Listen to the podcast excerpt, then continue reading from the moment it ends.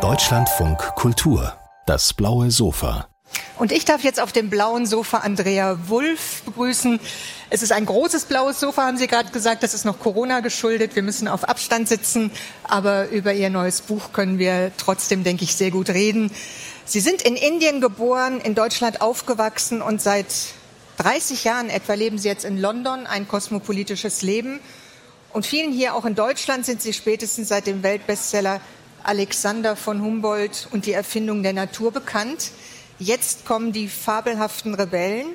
Und im Vorwort schreiben Sie, dass Sie in Ihrer Jugend auch durchaus rebellisch waren, und zwar eine strukturierte Rebellin. Was habe ich mir darunter vorzustellen? Also ich bin, ähm, ich komme aus einem, einer Familie mit ganz liberalen und akademischen Eltern und äh, die einzige Art und Weise, die wie ich, wie ich re rebellieren konnte gegen meine Eltern, war ähm, nicht zu studieren. Und äh, also ich bin nicht in die Universität zuerst gegangen, ähm, habe sehr jung eine Tochter gekriegt und bin dann ähm, ziemlich viel hin und her gezogen in so einem und ich erzähle diese Geschichte so ein bisschen um diese Gratwanderung zwischen ich will frei sein und ähm, egoistisch diese Gratwanderung, diese gefährliche und habe dann ähm, aber irgendwie immer versucht trotz dieser vielen Umzüge, die ich mit meiner kleinen Tochter gemacht habe, strukturiert zu sein. Also äh, wir hatten immer einen geregelten Tagesablauf, ähm, mhm. auch wenn er in unterschiedlichen Wohnungen manchmal stattgefunden hat. Es war auch ein Rebellentum, das fand ich ganz berührend, äh, dass Sie das äh, so offen schreiben, dass Sie sich leisten konnten, weil Sie wussten, dass Sie den Rückhalt in der Familie haben. Ja, ich bin, ich bin in Indien geboren, weil meine Eltern dort im Entwicklungsdienst gearbeitet haben.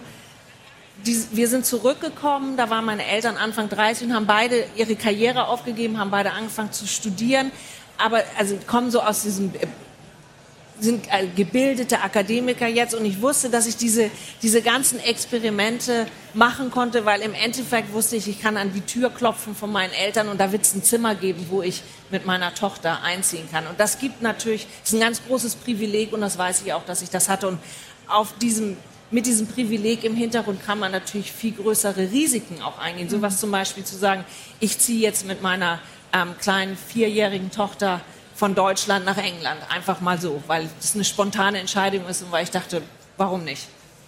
Das Herumreisen, äh, das äh, Suchen, äh, das Studieren und das thematische Wechseln, das ist auch den fabelhaften Rebellen eigen, die sie, denen Sie dieses Buch gewidmet haben oder über die Sie das Buch geschrieben haben.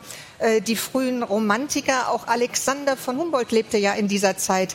Was fasziniert Sie so sehr an dieser Epoche? Also ich glaube, was für mich ganz wichtig ist, ich glaube nicht, dass Geschichte verstaubte Ideen sind, die nichts mit uns zu tun haben, sondern Geschichte gibt uns einen Einblick auf die Gegenwart. Ich will verstehen, warum wir heute so sind, wie wir sind.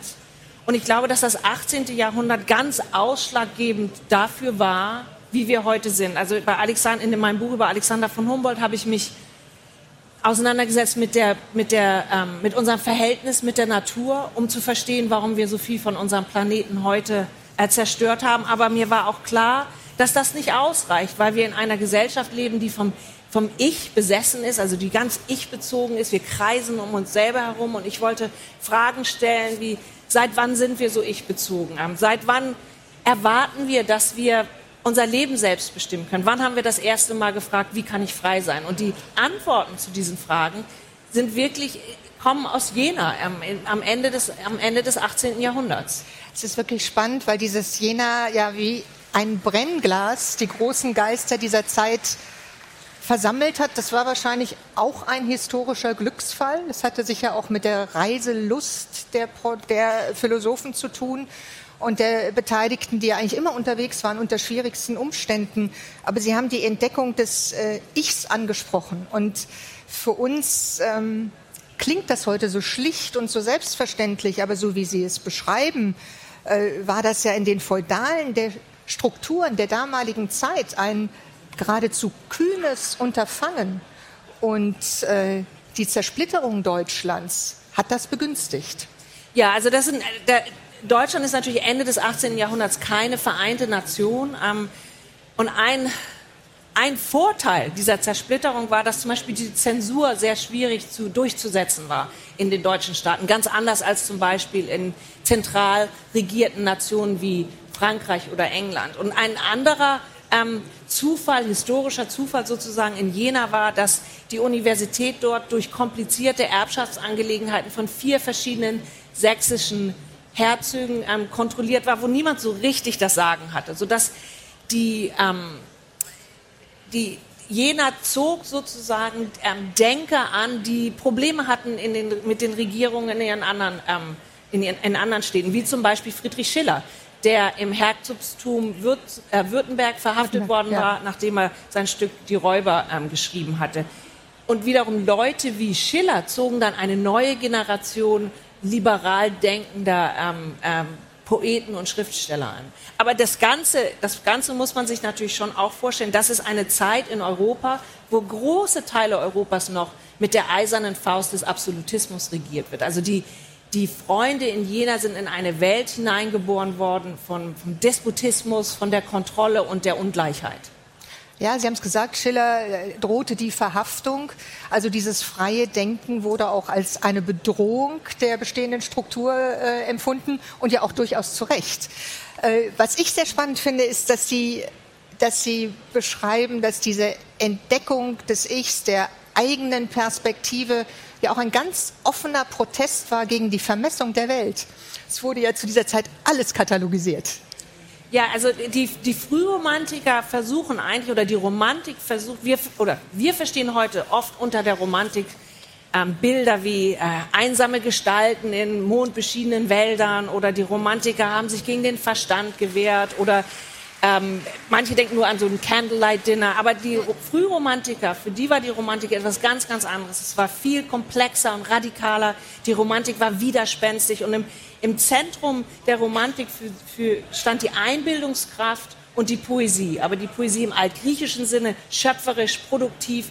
Und was sie versucht haben, sind verschiedene Themen zusammenzubringen. Zum Beispiel die Kunst und die Wissenschaft. Novalis hat immer gesagt, äh, die Wissenschaften müssen poetisiert werden. Und das ist für mich etwas, was heute ganz, ganz wichtig im, im Klimawandel ist oder der, der Debatte im Klimawandel, wo ja heute doch meistens ähm, mit Zahlen und Statistiken um uns rumgeworfen wird. Aber viele von uns verstehen Dinge manchmal besser durch, äh, durch Kunst zum Beispiel. Also es gibt einen, einen, einen dänischen Künstler, ähm, Olaf, Olaf Eliasson, der hat nach London und nach Kopenhagen und Paris riesengroße Blöcke von Gletschereis gebracht, die dort geschmolzen sind.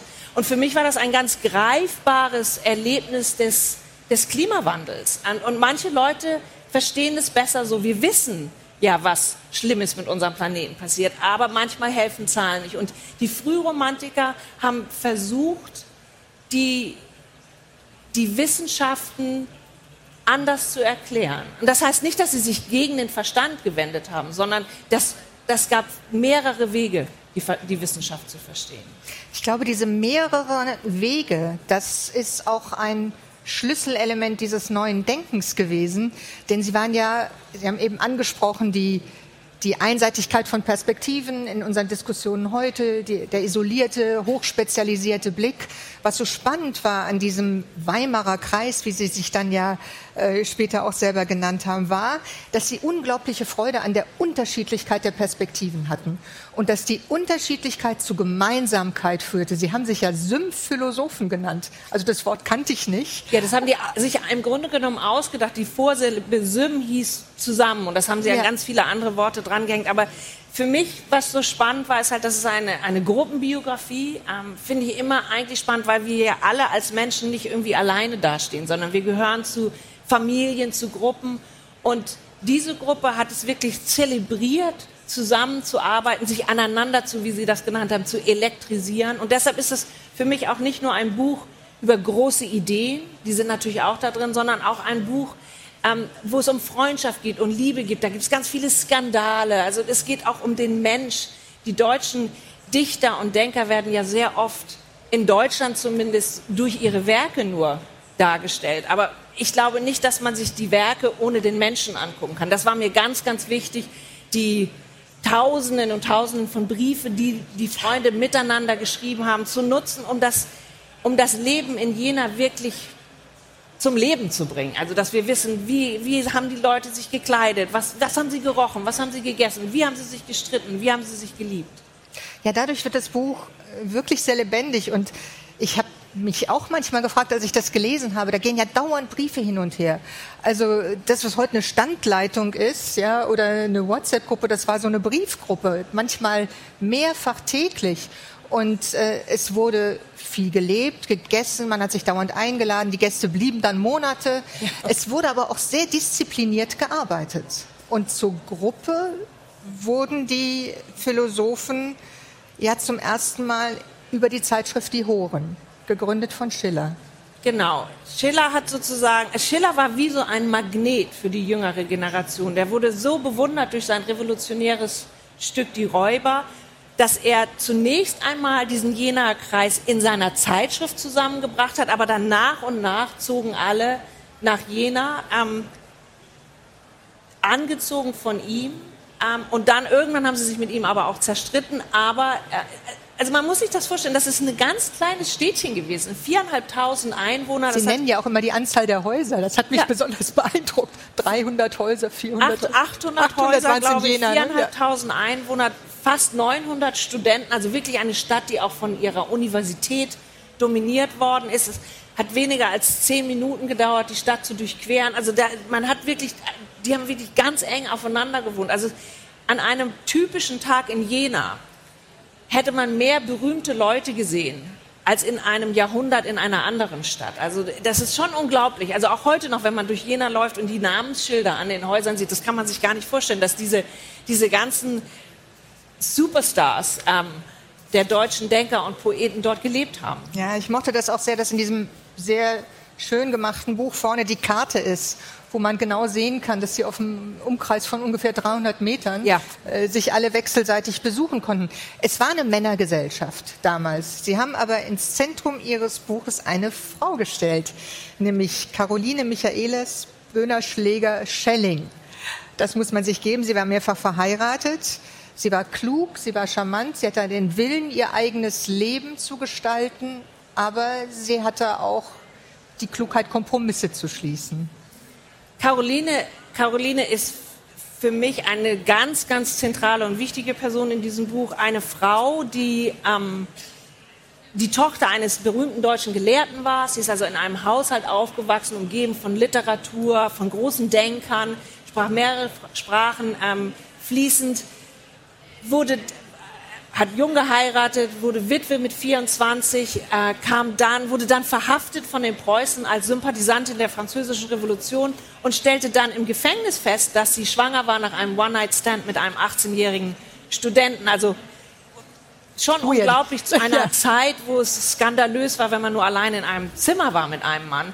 Und trotz dieser ganzen Schwierigkeiten ließ sie sich nicht abbringen davon, diese, diese Unabhängigkeit, diese Freiheit ähm, zu suchen und hat dann irgendwann August Wilhelm Schlegel geheiratet und wurde, als sie nach Jena zogen, zum Mittelpunkt des Jenaer Kreises, aber nicht als nur als Muse. Also wir tendieren ja oft dazu, Frauen im 18. und 19. Jahrhundert als die Muse zu beschreiben, die ihre, die Männer inspiriert haben. Sie war vielleicht, auch Ghostwriter. Vielleicht haben sie einen literarischen Salon geführt, aber Caroline steht am, im intellektuellen Zentrum dieser Gruppe. Sie hat Rezensionen unter dem Namen ihres Mannes geschrieben. Sie war die Redakteurin der literarischen Zeitschrift. Sie hat mit August Wilhelm Schlegel 16 Shakespeare-Stücke ins, ähm, ins Deutsche übersetzt. Caroline war ganz, ganz wichtig in diesem Kreis. Und die hat also auch das Denken der Freunde geprägt. Bis heute gültig, ne, diese Übersetzungen. Das ist schon sensationell.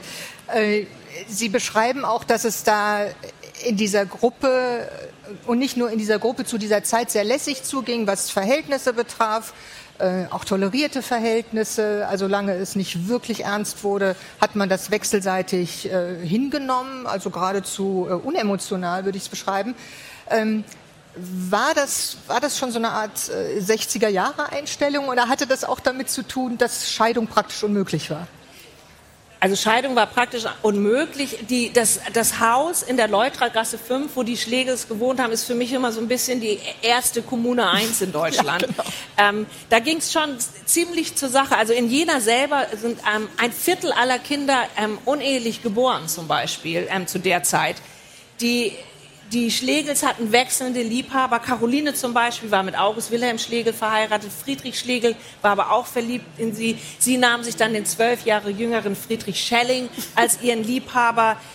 Die Humboldts zum Beispiel, die lebten zusammen mit dem Liebhaber, Liebhaber von, von Caroline von Humboldt. Es war so, so ein Durcheinander, dass Ludwig, Ludwig, Tieck, Ludwig Tieck irgendwann die, äh, den Schlegelhaushalt als eine einzige Schweinewirtschaft ja. bezeichnete. Ich, also die waren schon extremer als andere, aber wir tendieren auch heute ein bisschen dazu zu denken, das war alles ganz prüde damals. Das war im, 19, im Ende des 19. Jahrhunderts sehr viel prüder, als es im 18. Jahrhundert war. Also das war da schon noch ein bisschen offener. Und ähm, also die Skandale sind schon ganz großartig. Das hat, macht natürlich auch wahnsinnig viel Spaß, das zu recherchieren, wenn man in den Briefen das liest und in den Tagebüchern. Ja, also die Skandalchronik ist bemerkenswert, das stimmt. Wir haben jetzt beschrieben, wie harmonisch, wie inspiriert die Gruppe zusammenarbeitet. Es gab aber einen Punkt, da schlug das Sündphilosophieren um in Egozentrik, sogar in Hass, in Abscheu. Sie fielen übereinander her wie die Ratten und zerstörten diesen Kreis der Freundschaft. Was ist da passiert? Also, wenn man sich eine Gruppe rebellischer junger Männer und Frauen vorstellt, die das Ich als den obersten Herrscher der Welt erklären, dann ist es nicht ganz verwunderlich, dass man irgendwann mit ähm, aufgeblasenen Egos und Streitereien, mhm. Streitereien endet. Wie so viele rebellische Figuren ähm, geht die Rebellion dann irgendwann nicht mehr ganz ähm, auf. Und im Mittelpunkt dieses Buches steht für mich die, das spannungsgeladene Verhältnis zwischen den atemberaubenden Möglichkeiten des freien Willens mhm. und den Fallstricken des Egoismus. Und das ist eine Gratwanderung, die wir natürlich heute auch noch ähm, alle mehr oder weniger ähm, bestreiten müssen, aber natürlich auch die jungen Rebellen, die fabelhaften Rebellen hatten genau die gleichen Probleme. Wer bin ich als Individuum? Wer bin ich als Mitglied einer Gesellschaft oder einer Gemeinschaft? Und diese, diese, diese, diese doch sehr schmale ähm, Gratwanderung zu machen, genau das war dann auch das Problem, was die, was die fabelhaften Rebellen gemerkt haben. Das war das Problem und das ist auch das, was geblieben ist, was Sie eigentlich als Botschaft dieses Buches uns mitgeben. Der Kreis der Jener Frühromantiker hat unserem Verstand Flügel verliehen. Wie und wozu wir diese Flügel nutzen, liegt ganz allein bei uns im besten, am, am besten zum Besten unserer Welt. Ich danke Ihnen sehr, Andrea Wulff. Fabelhafte Rebellen, die frühen Romantiker und die Erfindung des Ichs erschienen bei Bertelsmann. Vielen Dank für das Gespräch. Danke.